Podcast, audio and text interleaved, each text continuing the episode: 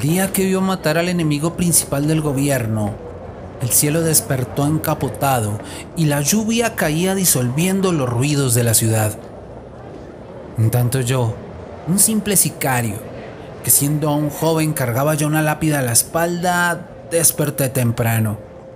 Me puse un traje de cuero negro, totalmente impecable, y me calcé esas botas tejanas, esas mismas que compré con la mitad del dinero que me pagaron por adelantado.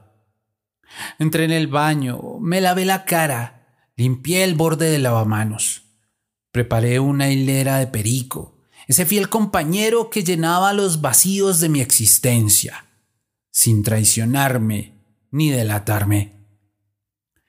Enrollé un billete de dos mil pesos hasta convertirlo en un pitillo e inhalé con fricción el polvo blanco, tapándome una fosa nasal con el dedo. Minutos después estaba pletórico de vida, sonriente, queriendo tragarme el mundo y dispuesto a seguir mis instintos de asesino.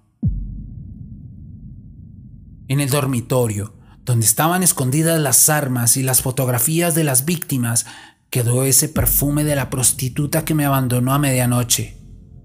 Obviamente me abandonó sin confesarme su edad ni su nombre.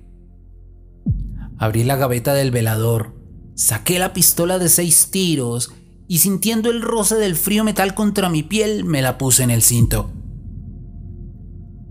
Aseguré la puerta y descendí las gradas hacia el garaje donde estaba parqueado el coche descapotable. Cuando lo encendí, arrancó ese motor con la fuerza de 120 caballos. Apreté el acelerador y recorrí las calles mojadas de la ciudad, sin otro pensamiento que acabar con la vida del enemigo principal del gobierno, de quien no tenía más referencias que una fotografía ajada y la dirección donde vivía. Atrás quedó la ciudad como navegando en la lluvia. Detuve el carro contra la acera y miré el número de la casa donde debía consumar el crimen. Me ajusté los guantes de cuero negro y me cubrí la cara con un pañuelo.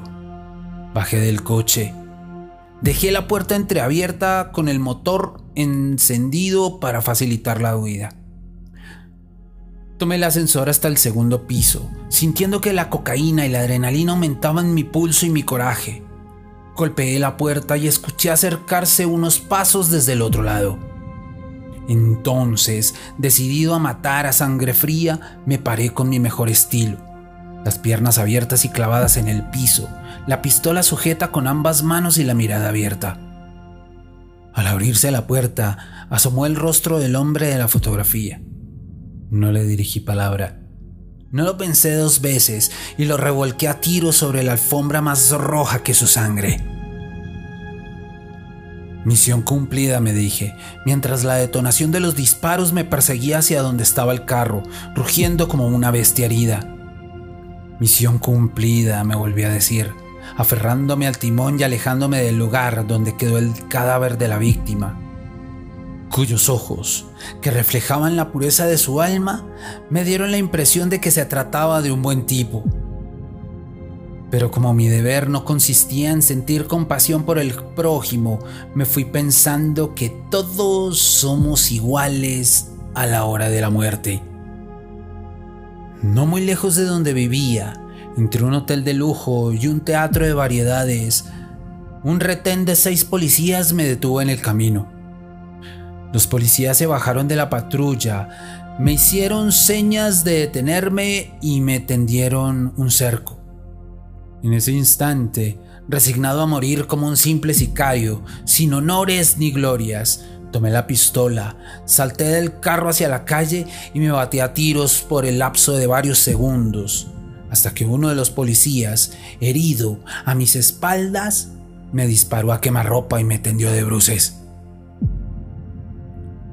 No haber sido por ese maldito polvo blanco que se apoderó de mi cuerpo como un fantasma, dispuesto a despertarme los instintos salvajes, quizá estaría todavía con vida Pensé ya muerto.